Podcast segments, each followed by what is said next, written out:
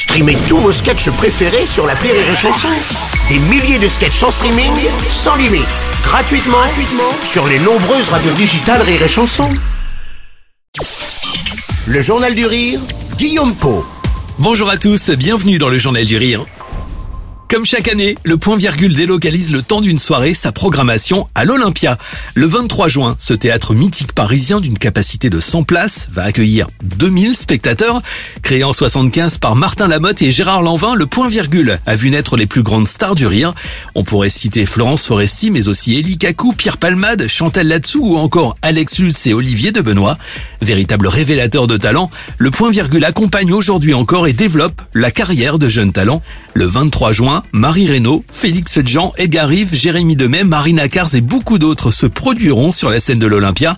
Une première donc pour ces artistes qui seront accompagnés de Lola Dubini, maîtresse de cette cérémonie. Le point virgule fait l'Olympia, c'est le 23 juin. Plus d'infos et réservations en passant par rirechanson.fr. Et puis le 7 juillet sera donné le coup d'envoi du Festival d'Avignon. Cette année, le Off accueillera 1540 spectacles.